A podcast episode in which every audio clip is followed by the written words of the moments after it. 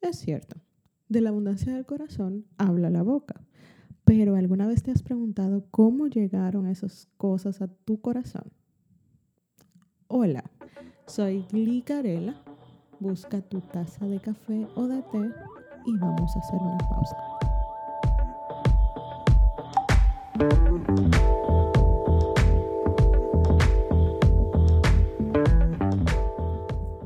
Buenos días, queridos oyentes. Gracias una vez más por estar aquí en este su podcast. Te invito a una pausa. Glenis Carela, su host, aquí presente, les manda un abrazo, un beso a todos ustedes. Espero que le estén pasando súper bien en el día de hoy.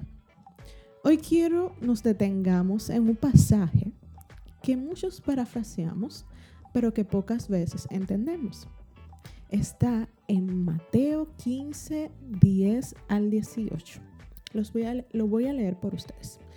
Dice así, y llamando así a la multitud, les dijo, estamos hablando de Jesús, ¿verdad? Oíd y entended, no lo que entra en la boca contamina al hombre, mas lo que sale de la boca, esto contamina al hombre. Entonces, acercándose a sus discípulos, le dijeron, ¿Sabes que los fariseos se ofendieron cuando oyeron estas palabras? Pero respondiendo él, dijo, Toda planta que no plantó mi Padre Celestial será desarraigada. Dejadlos, son ciegos guías de ciegos, y si el ciego guiare al ciego, ambos caerán en el hoyo. Respondiendo Pedro le dijo, Explícanos esta parábola. Jesús le dijo, ¿También vosotros sois aún sin entendimiento? ¿No entendéis que todo lo que entra en la boca va al vientre y es echado en la letrina? Pero lo que sale de la boca del corazón sale, y esto contamina al hombre.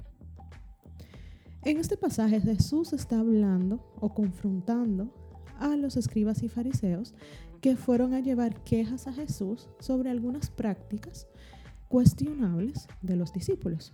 Por ejemplo, no lavarse las manos para comer. Si leen el capítulo desde el inicio se darán cuenta de esto. Jesús los reprende y les dice, no es lo que entra en la boca, o sea, la comida, lo que contamina al hombre, sino lo que sale de la boca, o sea, lo que está en el corazón. Muchas veces olvidamos que nuestra mente está inundada por pensamientos malos deseos engañosos, vanagloria, orgullo, etc. Y que contra esos pensamientos es que debemos de luchar diariamente. Pero ¿cómo logramos vencerlos? Llenando nuestras mentes con la palabra de Dios, día tras día, meditándola, rumiándola, aplicándola en nuestro diario vivir. Quiero que durante esta semana estemos evaluando lo que pensamos. ¿Recuerdan el reto del episodio anterior? Vamos a seguir haciendo este reto porque realmente es muy importante que monitoricemos nuestros pensamientos, que nosotros nos hagamos conscientes de qué es lo que está en nuestra mente, porque tarde o temprano eso que está en nuestra mente va a salir de, por nuestra boca y va a regir, va a dirigir nuestros pasos, va a trazar nuestras actitudes durante todo el día y durante nuestra vida. Entonces quiero que este fin de semana estemos también monitorizando nuestros pensamientos, qué es lo que está ocupando nuestra mente día tras día.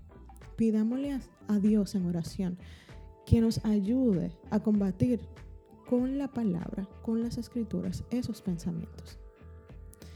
Para finalizar, les voy a dejar el versículo a meditar que está en Mateo 15, 11, que dice, no lo que entra en la boca contamina al hombre, mas lo que sale de la boca, esto contamina al hombre. Recuerda que puedes descargar la tarjeta de memorización en mi cuenta de Instagram arroba glicarela. Ahí en el highlight memorización puedes encontrar todas las tarjetas de las que hemos hablado durante estos tres episodios. Que Dios te bendiga en este día y que puedas tener un fin de semana glorioso. Hasta una próxima pausa, si Dios lo permite. Bye.